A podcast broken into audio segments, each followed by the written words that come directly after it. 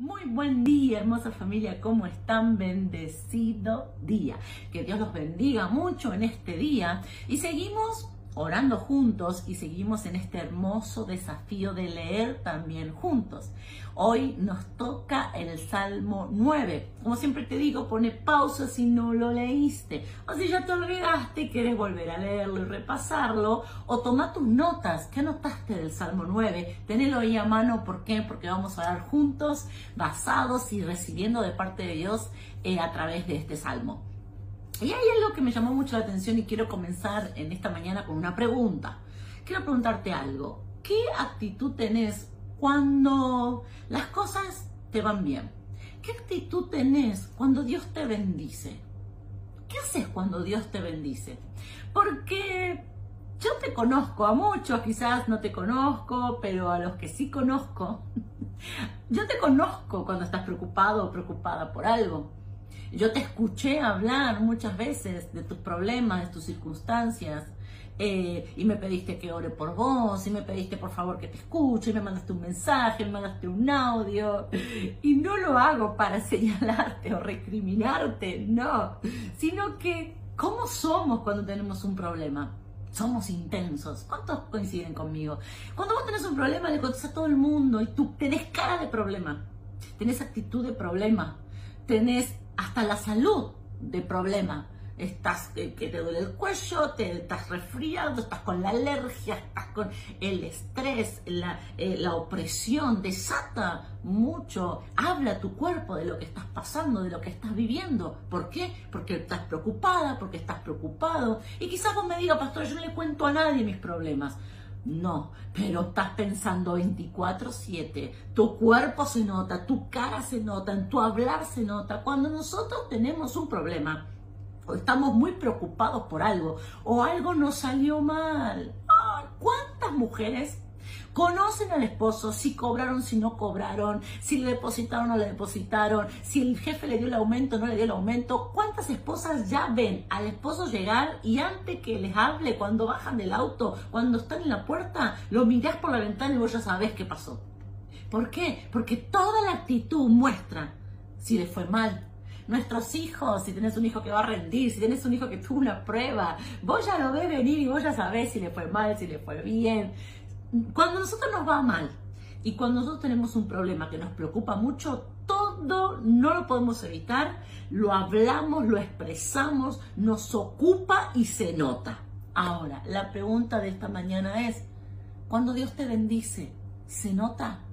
Porque el Salmo 9, David comienza a alabar a Dios y habla de que Dios le contestó, de que Dios le dio una victoria y David está contento. Y es una mezcla de alabanza, de gratitud a Dios y es una mezcla de oración también.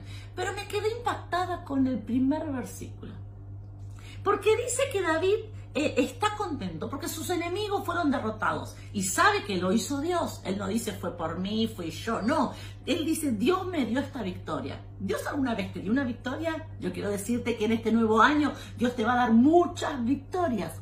Pero yo quiero que cambiemos nuestra manera de reaccionar, de vivir cuando estamos atravesando una victoria. Porque vuelvo al principio. Yo te conozco cuando estás mal, pero quiero conocerte en este año y quiero que todos te conozcan cuando vos estás bien. Mira lo que dice el Salmo 9.1.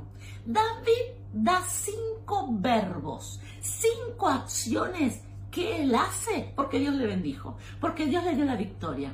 Cinco. Él no dice, ah, estoy contento porque Dios me dio la victoria. No, Así como con todo nuestro ser expresamos la derrota, la opresión y los problemas, la palabra de Dios nos enseña y nos muestra que con todo nuestro ser tenemos que demostrar las victorias y vivir las victorias.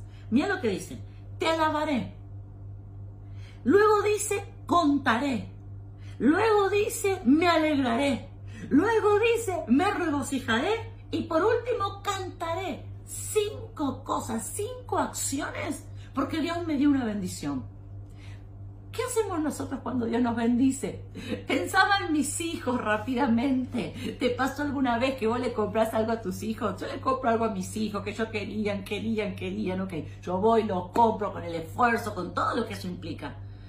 Y al otro día, o si se lo compré la mañana, la tarde, ya al principio, ay, gracias mamá, te amo, mamá hermosa, mamá linda, mamá, ¿qué quieres que te haga? Mamá, ¿quieres tomar algo? Mamá, mamá.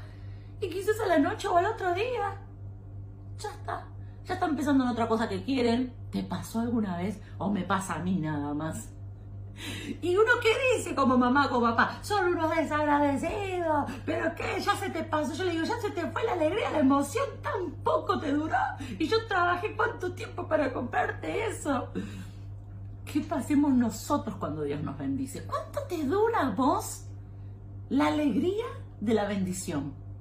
Y por ahí vos me digas, no, bueno, pastora, pero yo me pongo alegre, sí, yo reconozco, yo alabo a Dios, yo estoy contenta ese día.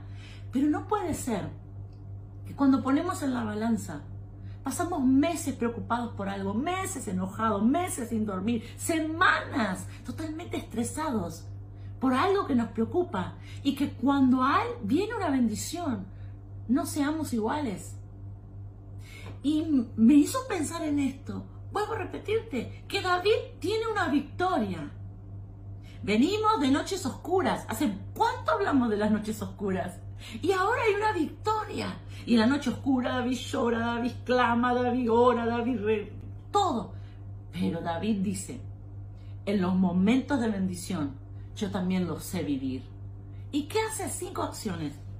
Alaba, cuando Dios te bendiga, cuando eso que le pediste, esa oración que le pediste sea contestada, cuando esa puerta se abra, cuando ese recurso que necesitabas llegue, cuando ese sí que tanto estuviste pidiendo llegue a tu vida, cuando esa respuesta de parte de Dios, cuando ese milagro, cuando esa bendición, cuando veas esa cobertura de parte de Dios, cuando sea eh, que vos pediste en lo, en lo íntimo y Dios te respondió, cuando Dios habla a tu vida, cuando Dios viene con una palabra a tu corazón. Hay cinco acciones que tenemos que activar. Primero, alabarle. Alabarle a Él. Alabarle, alabarle, alabarle, bendecirle. Segundo, contar. Le contás a todos de tus problemas, pero no le contaste a todos de tus bendiciones. Hay algo que está mal en nosotros. Y la primera que me miro soy yo, quiero que sepas. No puede ser que todos sepan de mi problema y no puede ser que yo a nadie le cuente lo poderoso que Dios hace en mi vida y con los míos.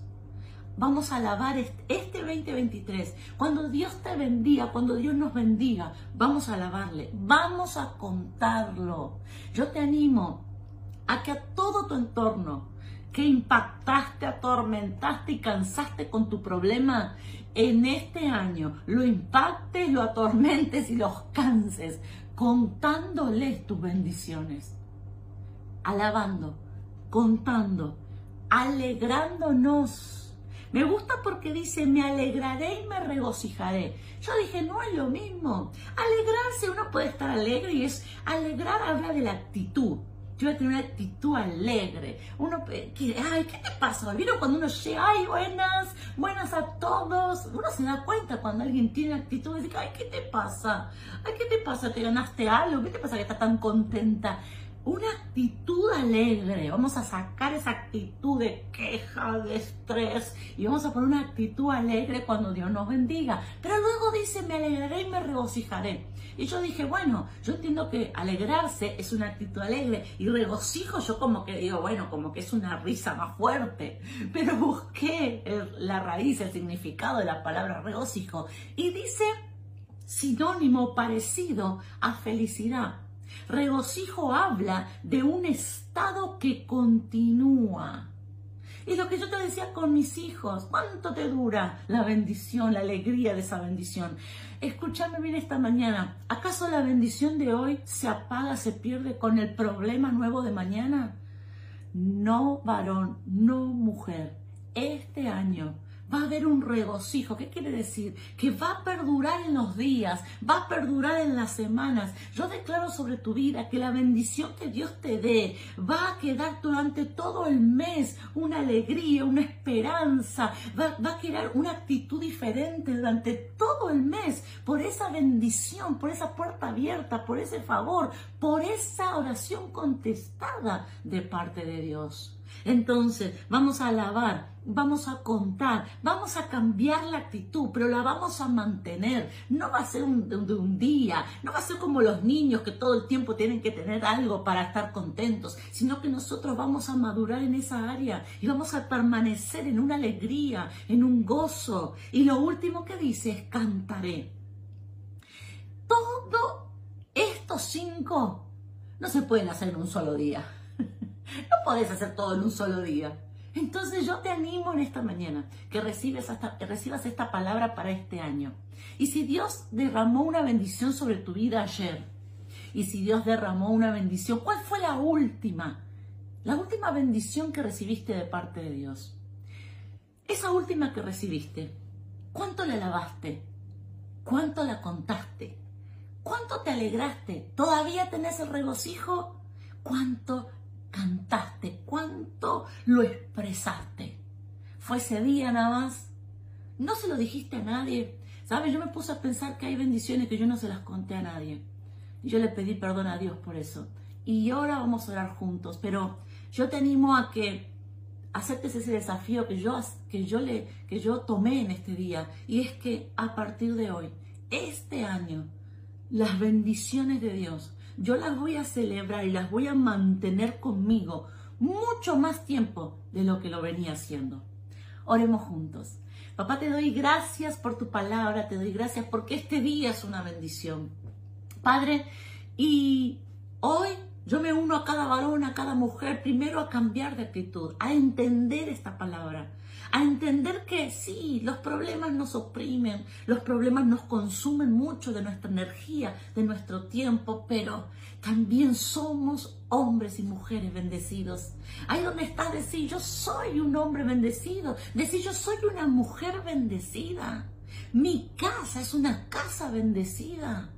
Así que yo voy a tener esta actitud este año de alegrarme, de contar, no solamente de cantar, de regocijarme, voy a tener una actitud este año de permanecer en la bendición. Porque no puede ser que lo que me aflige se conserve más tiempo en mi corazón que lo que me bendice. Padre, yo hago ese cambio en este día y en este nuevo año. Lo que más va a impactar mi vida, lo que, lo que más se va a mantener en mi corazón y en mi mente, será tus bendiciones será lo poderoso que eres y todo, todo lo bondadoso que tú eres conmigo. Gracias papá. Amén y amén.